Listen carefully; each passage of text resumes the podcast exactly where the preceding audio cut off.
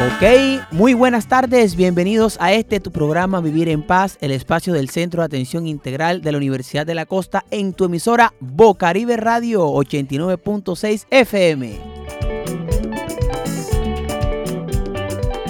Como siempre, con el objetivo de tratar temas de interés común para toda la comunidad, llega a todos ustedes este programa Vivir en Paz eh, en donde por medio de nuestros invitados especiales resolveremos dudas para toda la comunidad en general. Saludamos a toda la mesa de trabajo que hace posible que Vivir en Paz llegue a cada uno de sus hogares. Acá nuestro querido amigo Iván. Bienvenido Iván a Vivir en Paz y a Bocaribe. Hola Alex, gracias nuevamente, emocionado de estar aquí en este programa Vivir en Paz y bueno, saludando a la mesa de trabajo y a los oyentes en Bocaribe. Bueno, también saludamos acá a nuestro querido Oswald. Bienvenido Oswald a Vivir en Paz. Muchas gracias Alex, otra vez contento de estar aquí una semana más y no olvidarnos de los que nos escuchan también a través de nuestro sitio web bocaribe.net. Claro, sí, ahí esos que nos sintonizan por www.bocaribe.net es a nivel nacional e internacional para que lo sepan ustedes.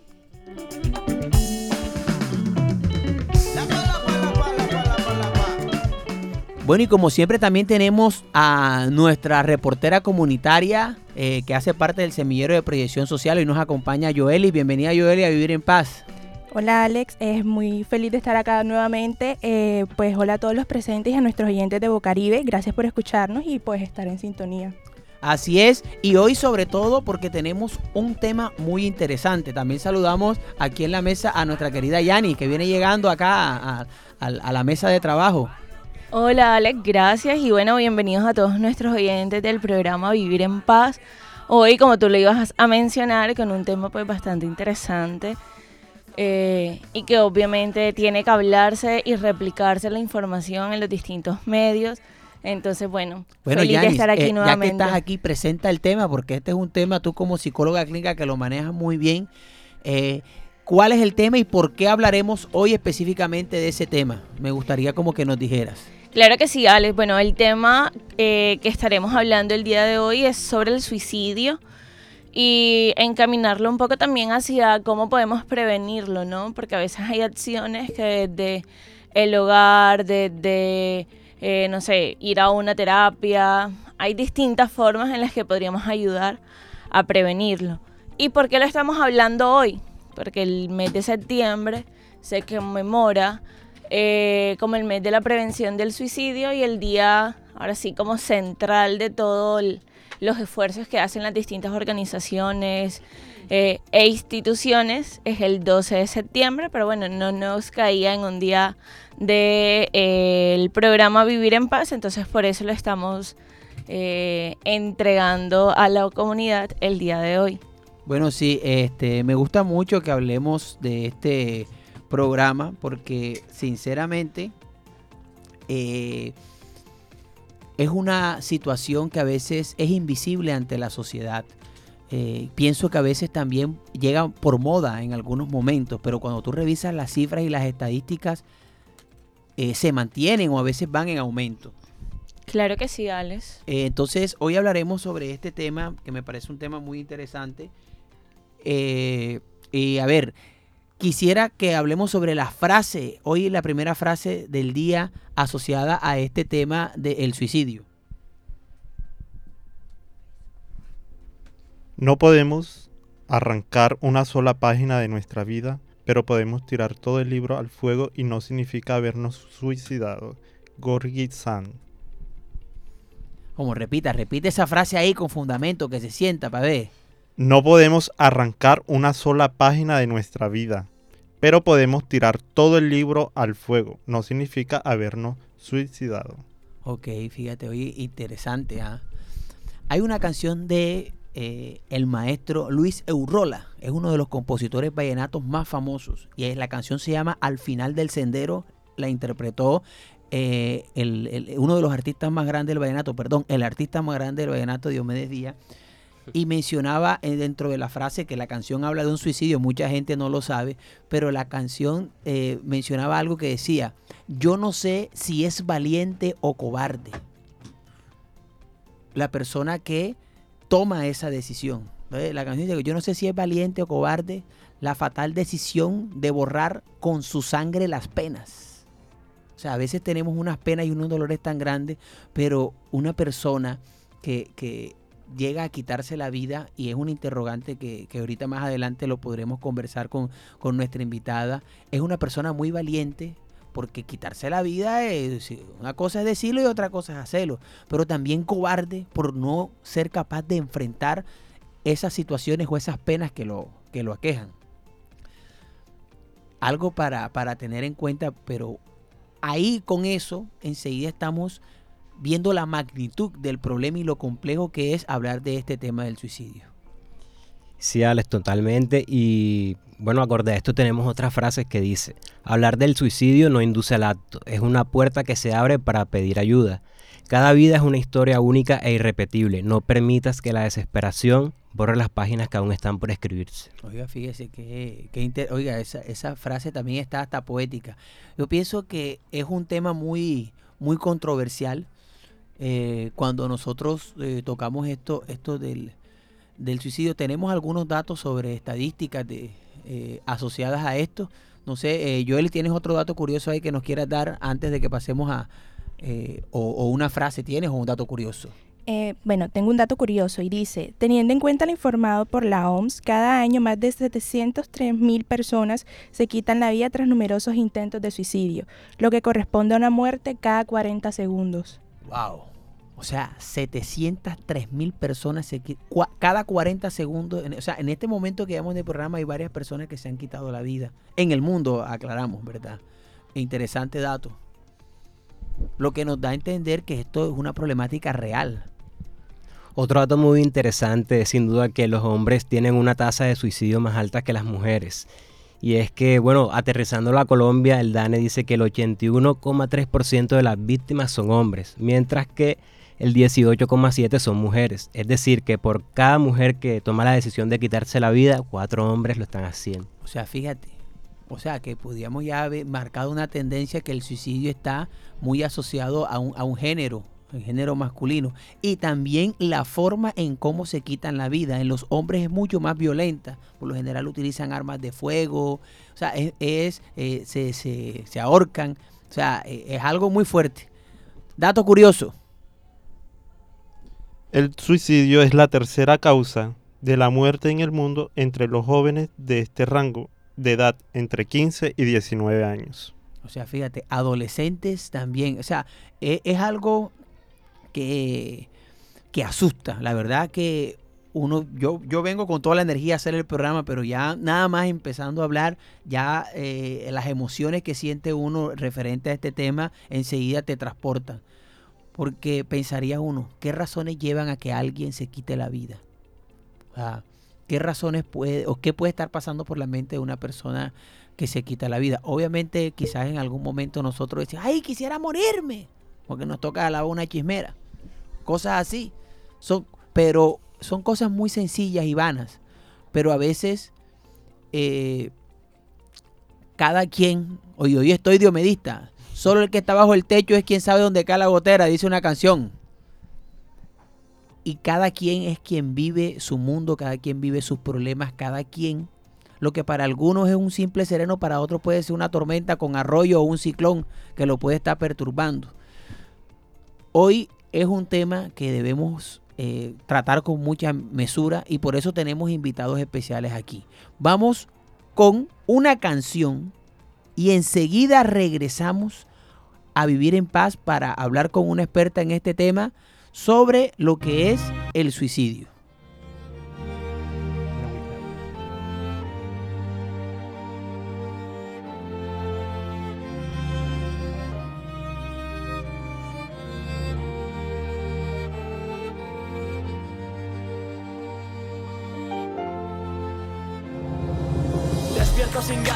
Y será el último. Pocos me creen, no llega miedo, lo asumo y ni dudo. Y lo juro, de corazón advierte mi alma muerta. No es una amenaza, es una mentira que acabó siendo cierta. Dejé la puerta abierta y una nota medio escrita. Se leía con dificultad. Adiós, mamá y papá decía en ella. Salí descalzo, sin fuerzas, sin ganas. Me imaginé en el suelo muerto y nadie lloraba. Paseo por una calle solitaria, todo está oscuro y llueve. Las farolas me observan y el paso del tiempo me duele. El filo de mi cuchilla me aprieta, es ella. Llegaré al final de la forma más fácil. La vida no es bella, tan solo busco estar solo ahora. En un laberinto sin salida, deje de pedirle ayuda a Dios. Hablo con mi conciencia sola. Ella me pide que apriete el gatillo y tengo miedo de decir adiós. Lo siento, os he fallado una vez más.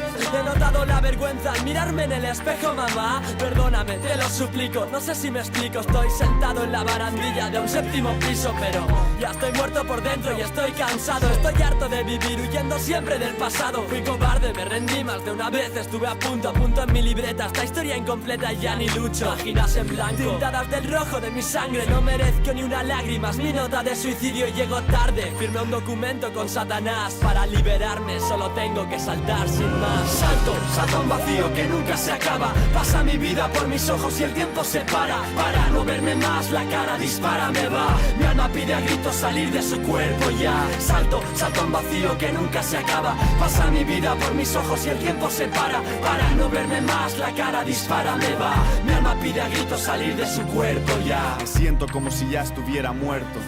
En un mundo de ciegos, rey tuerto. Paso por el forro, el LP a puerto. Es cierto, no tengo nada que dar ni recibir. Zorrazos alerto, vivo, boquiabierto y apenas escribo. Algo está jodido en mi mente. Me siento hijo adoptivo, demasiado impulsivo, me dicen. Cautivo de lo negativo, si volar es el fin que ala se desliza. Lo mejor las mentiras tras este intervalo. Regalo rimas con mi boca de escualo.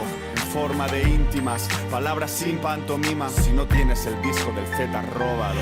Pero yo ya no quiero vivir más, es demasiado duro. Cuando muera, escupid en mi tumba sin apuro. Hecho el conjuro de la eterna estupidez. Siento la rigidez en mis músculos. Es liberador vivir sin futuro. Sentir la traición hace que muera prematuro. Es puro veneno lo que siento, lo juro. Con rabia en la sangre solo supe pedir perdón cuando fui inmaduro. Dile a mi madre que siempre la quise y que lo siento. A mi bro, que busque mis palabras en el viento cuando sople. A los que desearon mi mal yo les deseo el doble por haber hecho pedazos un corazón noble. Salto, salto un vacío que nunca se acaba. Pasa mi vida por mis ojos y el tiempo se para. Para no verme más, la cara dispara, me va. Mi alma pide a gritos salir de su cuerpo ya. Salto, salto un vacío que nunca se acaba. Pasa mi vida por mis ojos y el tiempo se para. Para no verme más, la cara dispara, me va. Mi alma pide a gritos salir de su cuerpo ya. Estoy solo en un silencio que molesta y grito. Escucha mi última palabra, léete mi último escrito. Préstame atención, solo pido eso, lo necesito. Caen gotas de sudor y de mis ojos en mi nota de suicidio. Siento no poder decir más. Pocos llorarán, pero cuántos se alegrarán. Vi mi nombre en una lápida y ni se me hizo extraño cuántas cargas he llevado para tan pocos años. Bueno, acabamos de escuchar a Porta con su canción Nota de Suicidio. Eh, esta canción podemos reconocer aspectos emocionales y psicológicos ligados a la depresión y el pensamiento suicida. Se puede escuchar mientras avanza la canción como el protagonista de esta historia vive con una tristeza profunda, falta de esperanza y una constante desesperación y culpa por lo que hará más adelante.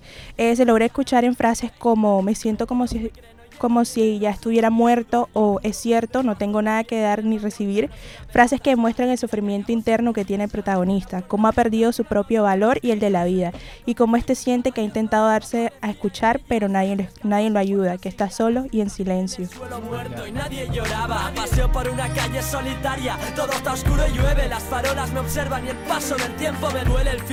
Fíjate lo que me quedo con eso que dijo ahora último. El paso del tiempo me duele.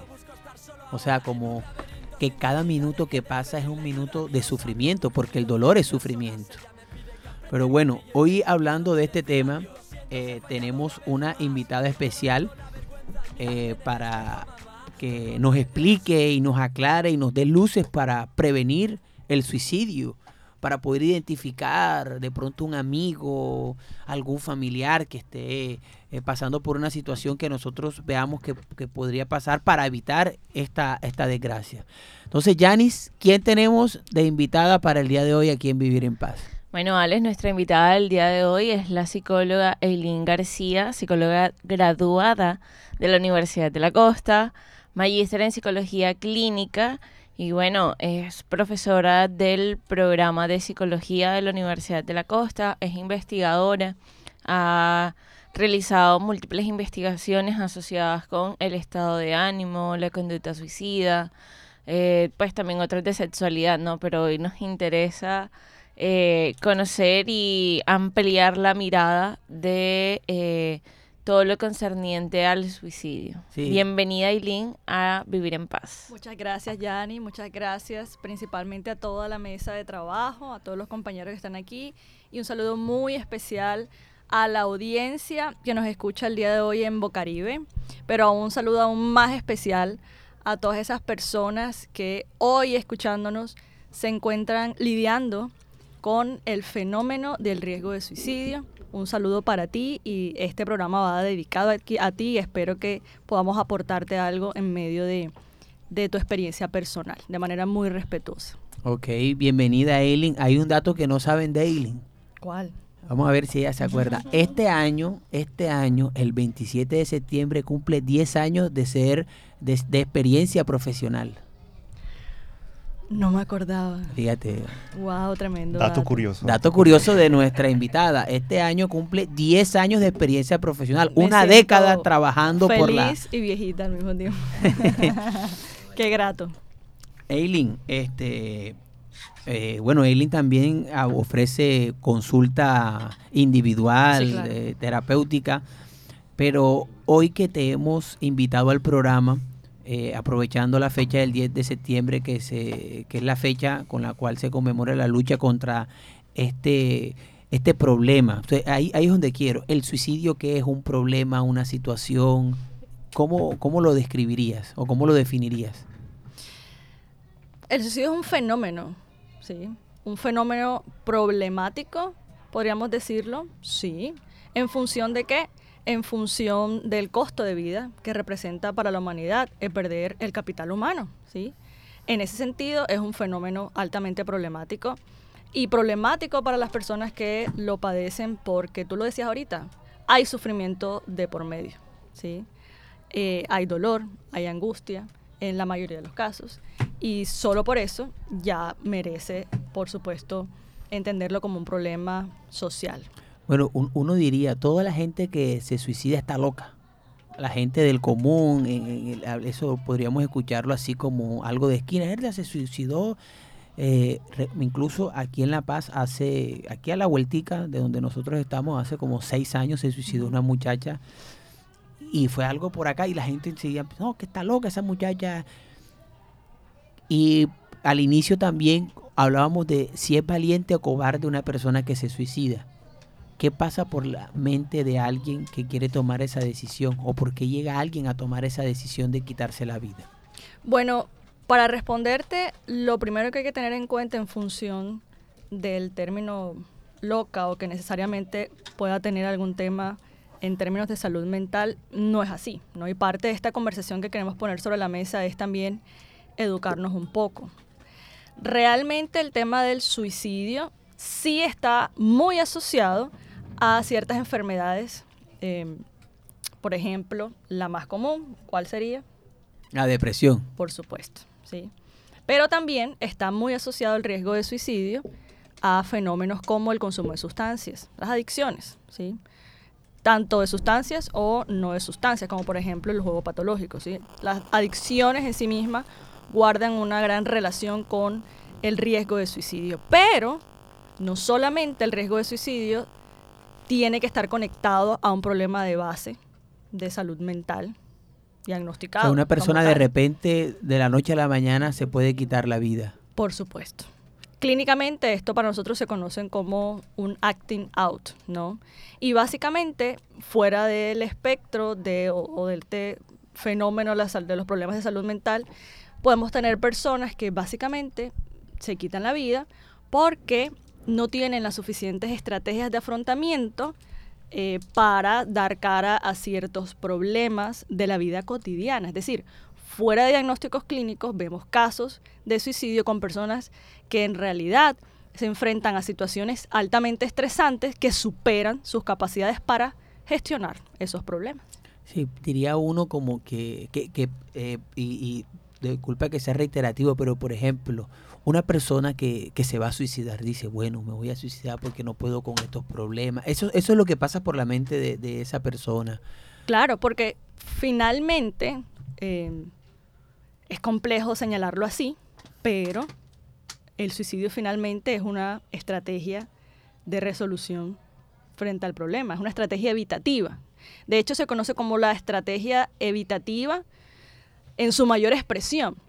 Pero cotidianamente nosotros podemos encontrar en muchos de nosotros de estas estrategias evitativas, pero de una carga mucho menor. Por ejemplo, les ha pasado que cuando tienen un problema suelen ir a dormir o me voy a tomar unas cervecitas o unos vinitos.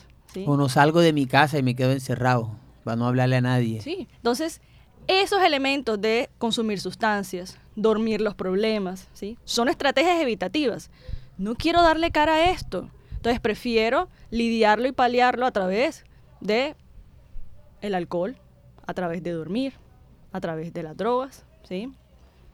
Hay personas que usan este mismo estilo de estrategias evitativas, pero el suicidio es una estrategia evitativa, pero en su máxima expresión, porque es que no quiero lidiar con el problema, pero de manera permanente. No lo tolero, no lo soporto. ¿sí? Ok, fíjate, eh, es interesante lo, lo que planteas, pero eh, en este caso de, de poner, por ejemplo, una persona que tenga muchas deudas, que a veces es una de las cosas que hace que de pronto, una de las causas que las personas Correcto. eh, tiene una adicción al juego, debe por acá, debe en la casa, debe, la mujer le está cobrando, debe el colegio del niño, debe todo. Dice que esa es la salida.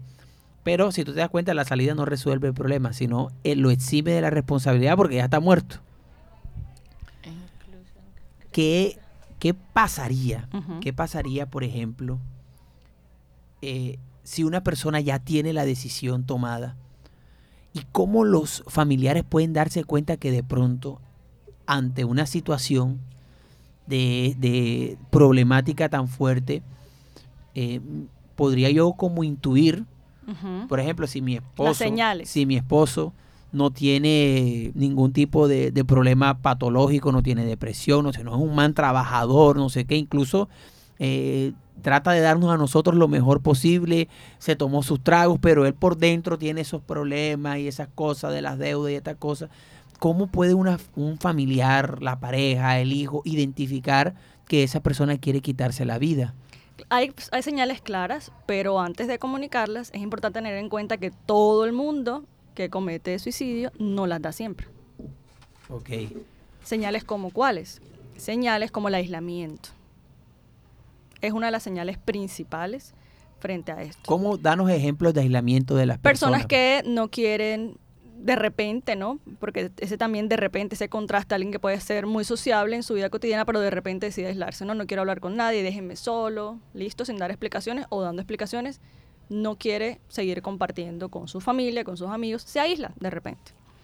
Una señal muy importante tiene que ver también con, que de hecho es de los de las más significativas para un eh, riesgo de suicidio alto, es estas verbalizaciones donde la persona definitivamente no proyecta su vida a futuro. No tiene proyecciones, no tiene planes e incluso proyecta su vida futura como realmente muy, muy oscura, muy negativa, ¿sí? Entonces, no, la verdad es que no, no me veo viviendo al futuro. No sé qué será mi vida porque ni siquiera sé si voy a estar ahí para experimentar esto. Estas proyecciones de no verse a futuro es una señal muy, muy de muy alto riesgo frente al, al suicidio. Ok. y por supuesto, Ajá. qué pena que te interrumpa, síntomas de depresión, ¿no? Eh, porque con el tema de la depresión, por cierto, las personas creen, y esto es algo que tenemos que tener muy claro, que pese a que la depresión está muy ligada al riesgo de suicidio, no quiere decir que toda persona que padezca depresión tiene riesgo de suicidio. Y una persona que no tenga depresión también puede suicidarse. Por supuesto, como lo que hemos planteado anteriormente, no alguien que esté pasando una situación altamente estresante como este señor de las deudas que planteas, pero no tiene las herramientas emocionales, no tiene las herramientas de resolución de problemas para dar frente a todo el estrés que está experimentando y de- decide en un momento dado que el no estar más sería la solución perfecta para no seguir sintiendo este sufrimiento.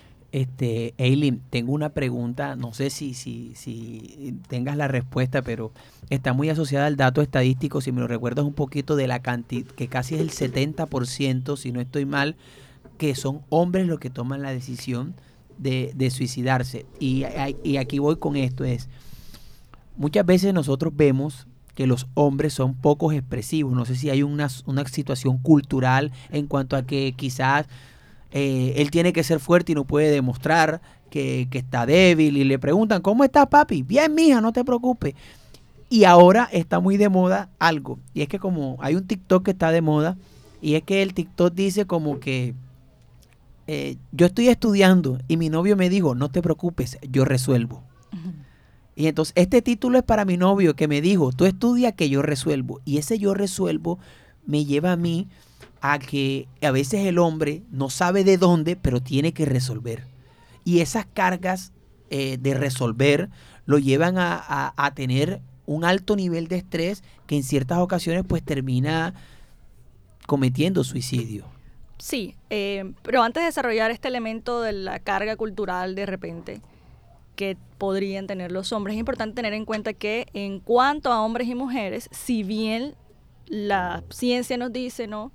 Que en términos estadísticos los hombres superan en cifras de suicidios consumados a las mujeres, las mujeres tienen mucho más intentos que los hombres. O sea, las, las mujeres intentan más O sea, los hombres Pero son más efectivos. más letales, claro. Cuando un hombre decide suicidarse, lo, por eso tú ahorita comentabas muy acertadamente, casi siempre las modalidades de suicidio de los hombres son ahorcamiento, disparo, en o área letal. lanzamiento de un edificio. Exacto, mientras que en, el- en las mujeres es más consumo de, de sustancias, ¿no? Por, entonces, por intoxicación, listo. Eh, digamos, lesiones autoinfligidas, Y que se cortan las venas y estas cosas. no son tan letales y justamente hay unos elementos a analizar, listo, de base, pero las mujeres intentan más que los hombres. Eh, pero los hombres cuando lo intentan suelen recurrir más- a modalidades más letales. Ser más efectivo. Y ahora, en este caso, pues teniendo en cuenta, no sé que no es el tema del que estamos trabajando específicamente, eh, estamos hablando de suicidio, pero ¿por qué pasa que los hombres eh, en su efectividad eh, pudiesen, eh, o sea, ser poco expresivos de sus sentimientos? Acá como psicóloga clínica no sé si nos pudieras dar como una, una explicación de eso. Esto podríamos tener un programa exclusivo para esto. Sin embargo, es cierto que un elemento fundamental dentro del entendimiento de todo este fenómeno del suicidio tiene que ver con la gestión de las emociones. Y si conectamos esto con cómo nos educan a nosotros a gestionar nuestras emociones, tanto hombres como mujeres, no es que nuestra cultura nos eduquen mucho a gestionar nuestras emociones. Pero si comparamos hombres a mujeres, pues mucho menos probabilidad de, de este tipo de preparación tienen los hombres, porque justamente, ¿qué es lo que escuchamos en cuanto a las verbalizaciones cotidianas de nuestra cultura de la emocionalidad con los hombres, ¿no? Los hombres no, No llores. lloran. No Ay, llores. Tú que eres niña para estar llorando. Claro, entonces ese estilo de internacional, de internalización Estás de emocional realmente puede llegar a ser muy problemático frente a este tipo de, de fenómenos. Sí, es que nos enseñan a ser fuerte, pero Nos Entre comillas. Los sentimientos Sí. del hombre no se a, ser fuerte físico, pero a nivel sentimental no, no nos va bien. Vamos con una sesión que se llama Los mitos de la calle, donde vamos a escuchar unos mitos, Eileen, y tú nos vas a decir si son mitos, si son mitos, sí, y, y si son, y si no son mitos, no, pero el por qué también es muy importante. Entonces vamos con esta sesión que se llama Los mitos de la calle. Los mitos de la calle. Las personas que intentan suicidarse solo buscan llamar la atención.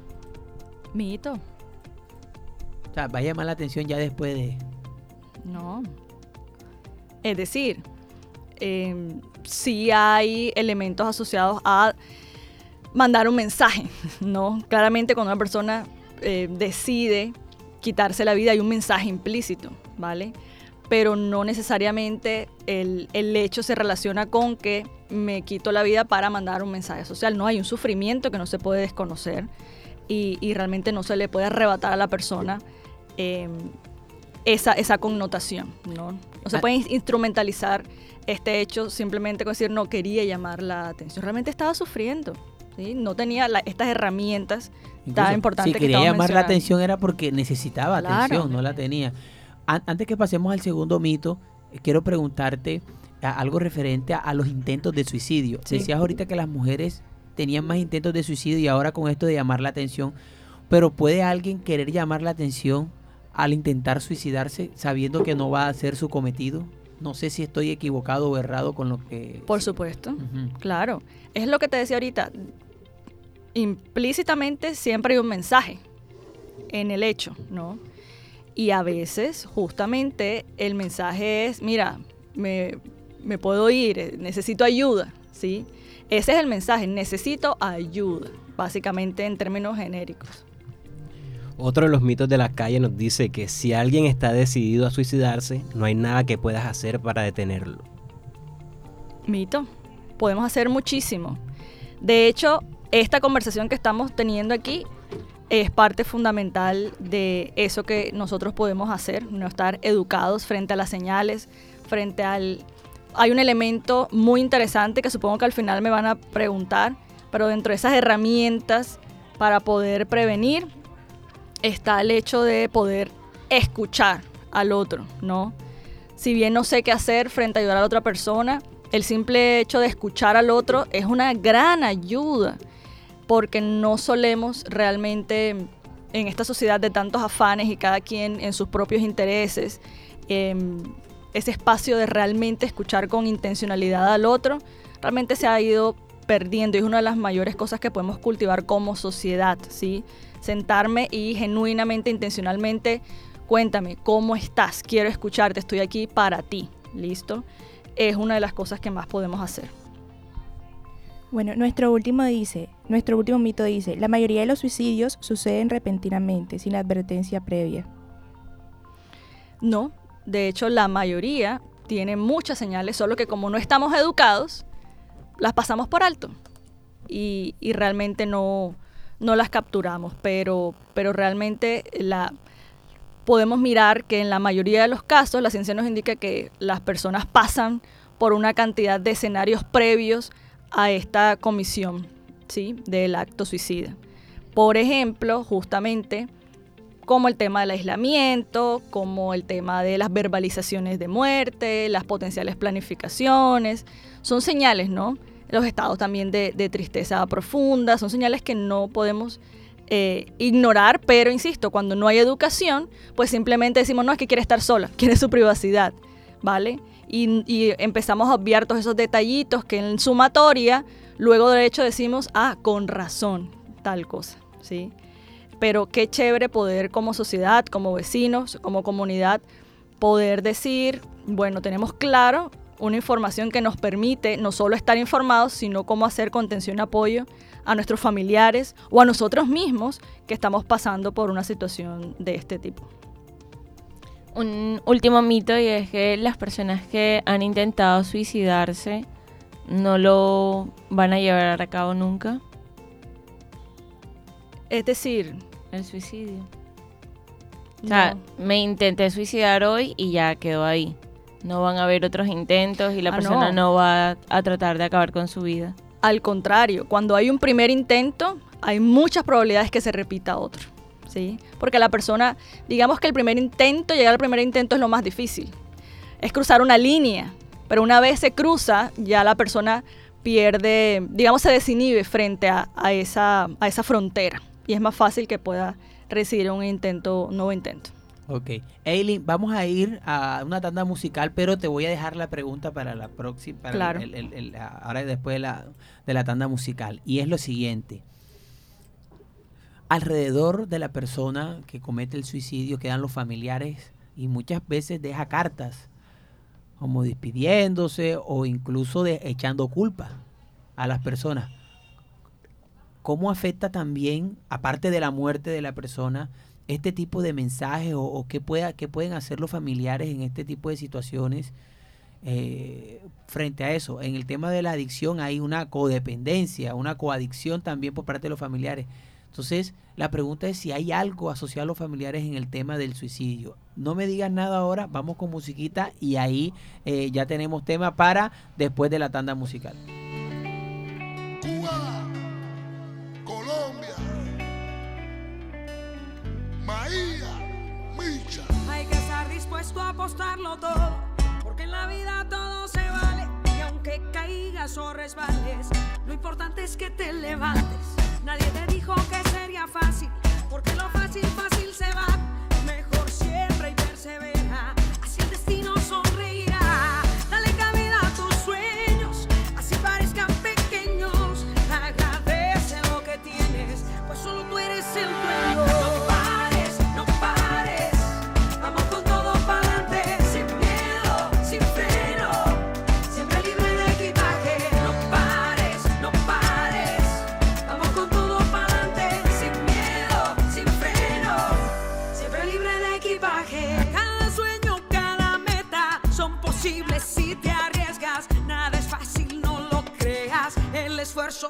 Se premia.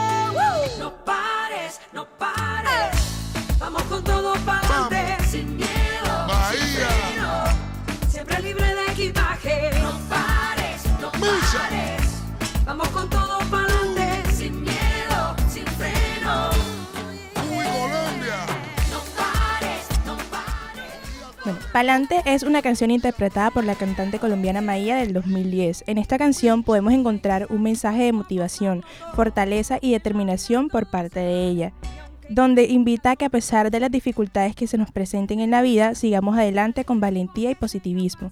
Como el cumplir nuestros sueños y metas están en nuestras manos y deben ser nuestro motor, que debemos seguir luchando por estos y no darnos por vencidos.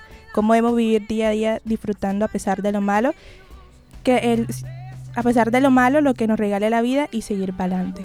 Seguir para adelante. No pares. Vamos con Eileen, hablando de seguir para adelante, la pregunta que estaba ahí en el tintero. Sí. ¿Cómo hacen los familiares después de un suicidio? Porque es que es una realidad, la gente se suicida. Los familiares a veces se pueden sentir culpables de un suicidio. Claro, y es uno de los mayores retos para poder hacer acompañamiento a las familias que han vivido este tipo de experiencias tan problemáticas. Pero aquí hay una reflexión, bueno, superior, y es que nadie te pertenece y no le perteneces a nadie. ¿A qué voy con esto? A que, por más crudo que suene, no hay forma absoluta de poder evitar que alguien se quite la vida, incluyendo la familia, por supuesto. ¿sí? Entonces, de los discursos que hay en la familia, de manera muy prevalente es, es mi culpa, yo hubiese hecho esto, hubiese hecho lo otro. Y realmente como nadie te pertenece, tú no puedes hacer nada para que alguien decida y quiera vivir o no. Sea tu hijo, sea tu pareja, sea tu padre, sea quien sea. Tú no tienes la responsabilidad de la vida de nadie porque tú no dominas la vida de nadie. Es un, es un derecho fundamental humano que cada quien tenga, pueda vivir en sus términos. Y si vivir en sus términos en última instancia significa pues decidir no vivir, es algo muy, muy, muy, muy personal. Y llevar a que las personas, sobre todo los familiares cercanos, puedan hacer ese clic y entender que pase lo que pase en últimos términos, no pudiesen evitar el hecho, es complejo, pero es una de las cosas más importantes. Bueno, Eileen, estamos hablando de suicidio. Y una de las cosas que más se ve actualmente es si me dejas, me mato. Ven a hablar conmigo porque me mato. Aquí ya tengo ya el cuchillo para cortarme las venas. Ocurre mucho en pareja, teniendo en cuenta lo que acabas de mencionar, que la vida no es, nadie es dueño de la vida de la otra. Pero que pueda ser alguien, si una, si su expareja o algo le dice, me voy a matar. Si me dejas, me mato, no sé qué. O sea, ¿Qué, qué- qué- qué puede pasar ahí? ¿Será que es una manipulación, un chantaje emocional o puede ser verdad? O sea, es una duda. ¿Y qué tal que la persona, yo no voy, y qué tal que sí se mate? Y después, ¿cómo queda uno con eso? Pasa lo mismo que con los familiares, ¿sí? Tú no eres dueño de la vida de tu pareja, ni tu pareja es dueña de tu vida, ¿sí? Entonces lo primero es, tú decides si te quedas ahí a esperar a ver qué, en qué resulta, ¿vale? Pero lo que refleja en últimas es una muy pobre capacidad de gestión emocional y gestión de, pues, de los problemas y las situaciones estresantes. En últimos términos, volvemos al principio, ¿no? Cómo gestionamos nuestras emociones, ¿vale?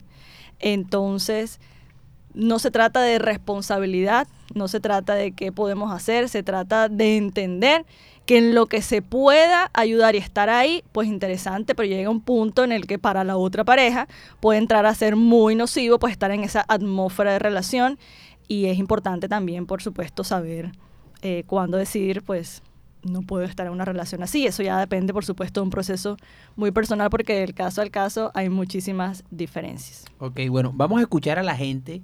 Eh, en este momento hemos hecho unas entrevistas en la calle eh, sobre el tema del suicidio.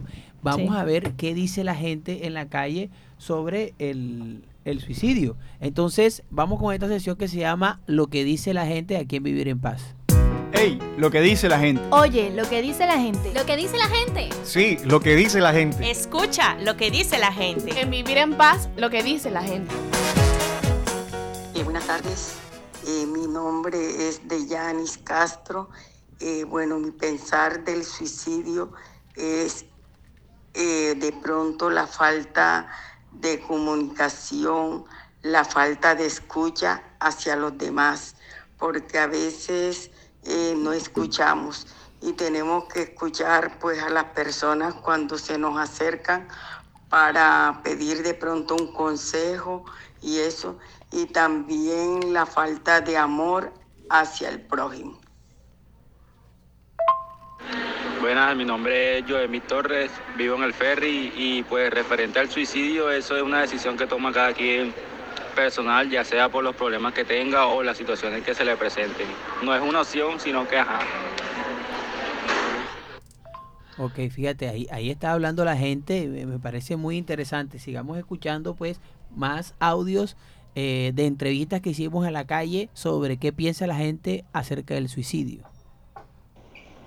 Hola, mi nombre es Lizeth Enríquez, tengo 20 años, vivo en el barrio de Soledad 2000.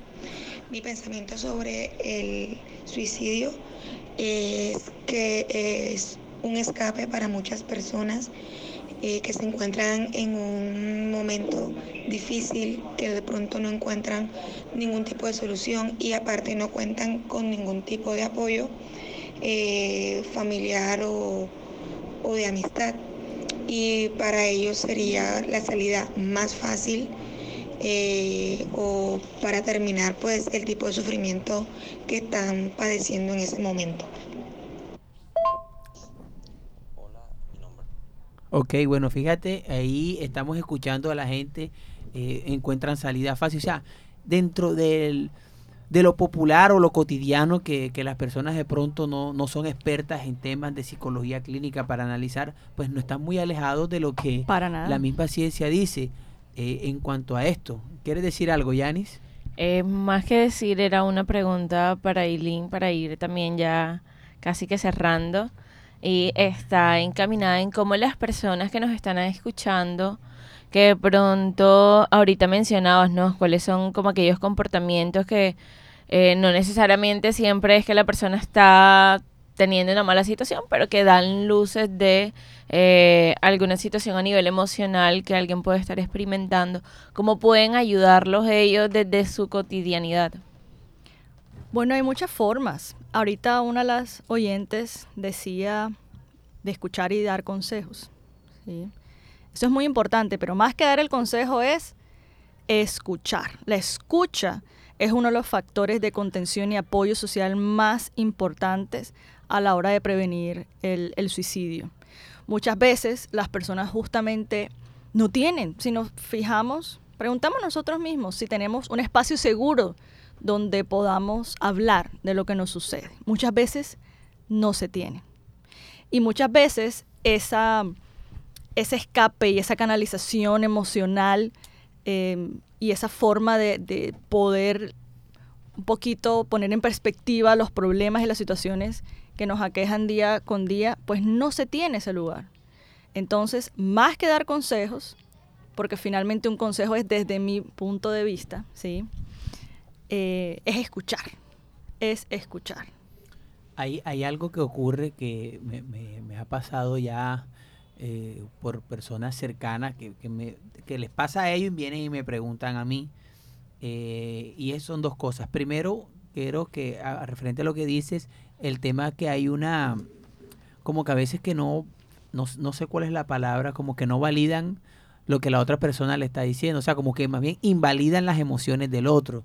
Entonces, ay, que me siento, ay, pero tú siempre es lo mismo, tú siempre es lo mismo.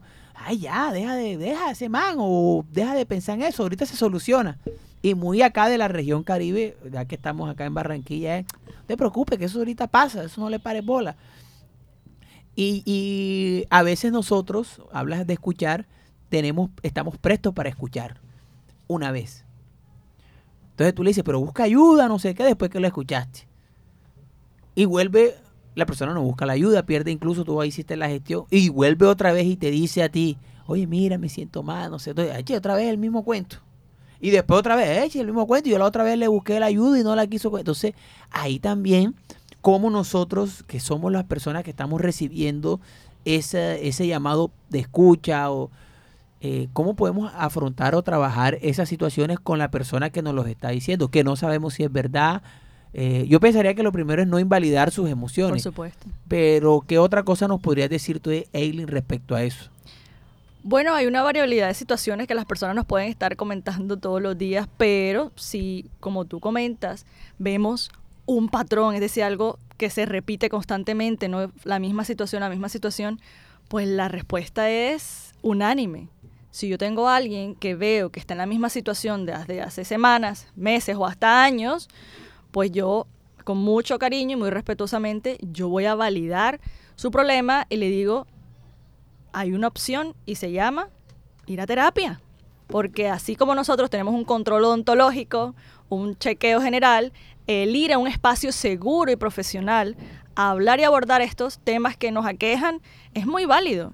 Creo que desde la pandemia, no sé si han notado, pero las personas están mucho más receptivas a tener procesos terapéuticos. Eso es algo realmente espectacular y debe seguir siendo justamente la norma, el poder normalizar el acompañamiento terapéutico. Entonces, cuando una persona no sabe qué hacer, cuando un familiar o un amigo se encuentra en un problema del que vemos que está en un ciclo, ¿cierto? Y que siempre busca ayuda, pero no vemos que sale de ahí, si no sale es porque no sabe cómo hacerlo. Entonces, ayuda profesional es algo, eh, digamos, sería la recomendación principal. ¿Le podemos llamar a estas soluciones, a estas búsquedas como una red de apoyo para estos momentos? Claro, pero la principal red de apoyo es justamente la familia y amigos que se encuentran alrededor, que puedan hacer esa contención desde la escucha. Pero ya cuando vemos un problema reiterativo, sobre todo de carácter emocional, el mejor espacio para dar resolución es un- una, una terapia.